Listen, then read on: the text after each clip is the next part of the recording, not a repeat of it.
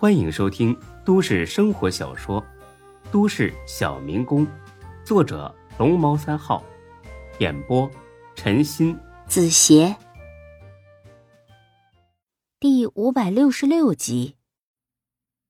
两天之后，事情呢没有任何起色，孙志毫无意外的再次进了拘留所，但是他心里还抱有希望，觉得事情仍然有转机。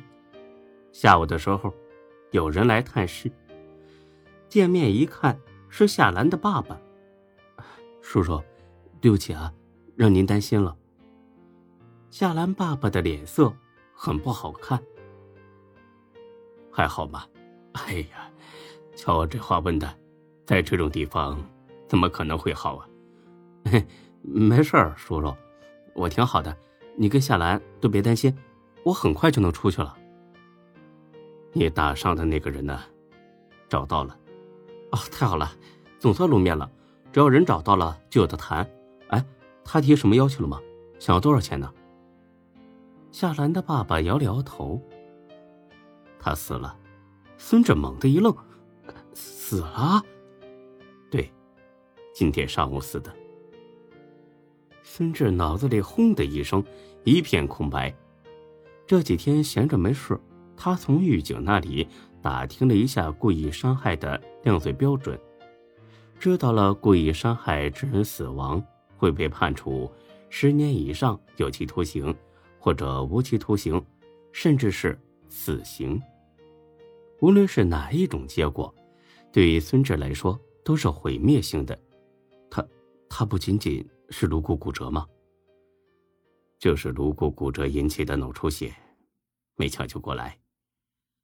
孙志只觉得眼前是一阵黑，差点栽到地上，沉默，死一般的沉默。直到夏兰的爸爸再次开口：“小孙呐，叔叔一辈子就是个小职员，没什么人脉，也没什么积蓄，实在帮不上你什么。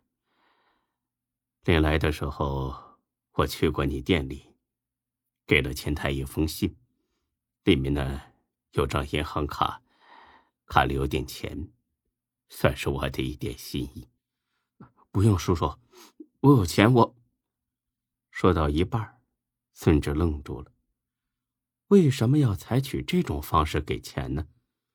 干嘛不直接给夏兰呢？难道，叔叔，您您不会是想让我跟夏兰分手吧？夏兰的爸爸长长叹了口气，很是内疚。小孙呐，你是个好孩子，叔叔呢也很喜欢你。但是现在出了这种事，哎，我我要为夏兰的前途考虑啊。她还年轻，以后的路还长着。我知道这么做很无情，也不奢求你的谅解。总之。是我们对不起你。他说了很多，但是孙志已经听不进去了。他的大脑现在已经变成了一片空白。失去夏兰和孩子，这是孙志无法承受的痛苦，撕心裂肺，刻骨铭心。但是几分钟之后，孙志就决定面对现实。她无法履行一个丈夫和父亲的责任，也不愿意看到夏兰和孩子孤苦伶仃的相依为命。孙志一声不吭，但是眼泪夺眶而出，顺着脸颊流了下去，在下巴处汇聚，之后滴答滴答的落在地上。孙志听见了自己心碎的声音：“小孙呐，对不起，真的是很对不起。”说着，夏兰爸爸也是哭了起来。没关系的，叔叔，我不怪你，真的。夏兰爸爸听了之后，哭得更加厉害。他是打心底喜欢这个女婿，但事已至此，只能忍痛割爱。身为父亲，他只能为自己的女儿考虑。叔叔，你别哭了，您走吧，有缘再见。对不起，我会让夏兰过来见你最后一面的。孙志的心又剧烈的疼了起来。不，不用了，我想一个人待一会儿。再见，叔叔。三天，连续下了三天的雨。原本有些回升的气温一下子跌回了谷底，但是孙志已经感觉不到冷了。没有什么比心灰意冷更让人感到冰凉，爱莫大于心死。从夏兰爸爸离开的那一刻起，孙志已经成了行尸走肉。他失去了夏兰，也失去了孩子，失去了一个还没来得及看看这个世界的孩子。很无奈，很残忍。这几天，孙志一直没吃一口东西，没喝过一滴水，他没睡过一分钟的觉，只是跟个傻子一样蜷缩着身子，依靠在角落，静静的待着。第二天的时候，夏兰来了，但是孙志没有和他见面。还有意义吗？既然已经无法挽回，那就各奔东西吧。何必再来哭哭啼啼的诉说自己的无奈和不舍呢？何必再弄这么一出生死离别？孙志的心已经碎了一地，他承受不起这种摧残。就这样吧，再见了，学姐，祝你幸福。等了整整一天之后，夏兰大哭着离开了。这份曾以为……会天长地久、海枯石烂的爱情就这样画上了终点。第三天上午的时候，才哥他们来了，孙志也没有见，他只是想静静的待一会儿。第四天，才哥又来了，一个人来的，这回孙志同意见面了。有些事情总得交代一下。进了会客室，才哥大吃一惊，因为孙志看上去就跟随时都会死了似的，憔悴的已经没有半点人样。才哥，你来了。沙哑的声音从嗓子里传出来。如果不是当面所见，才哥根本就不信这是从孙志喉咙里发出的声音。喝口水吧，警察同志啊。能给他倒杯水吗？孙志接过杯，抿了一小口，嘴唇上干裂的皮肤传来一丝痛楚。呃，孙志啊，呃，夏夏兰他们，他，呃，他和他爸爸。才哥吞吞吐吐，实在不愿再给孙志雪上加霜。他们走了是吗？啊，对。呃，走的时候没说要去哪里。孙志脸上淡淡的笑着，心里却疼得要命。啊，我知道了。看他这副失魂落魄的样子，才哥一下子红了眼眶。孙志啊，你别灰心呐，我跟欢子不会走的，无论你盼多久，我们都等着你回来。你一定要振作起来呀！你还年轻呢，一切都可以从头再来的。孙志很感动，但是他并不打算让才哥这帮人等着自己。他自己的人生已经毁了，他不想因为自己再毁了大伙的人生。不，不要等我。大家相识一场也算是缘分，但是天下没有不散的宴席。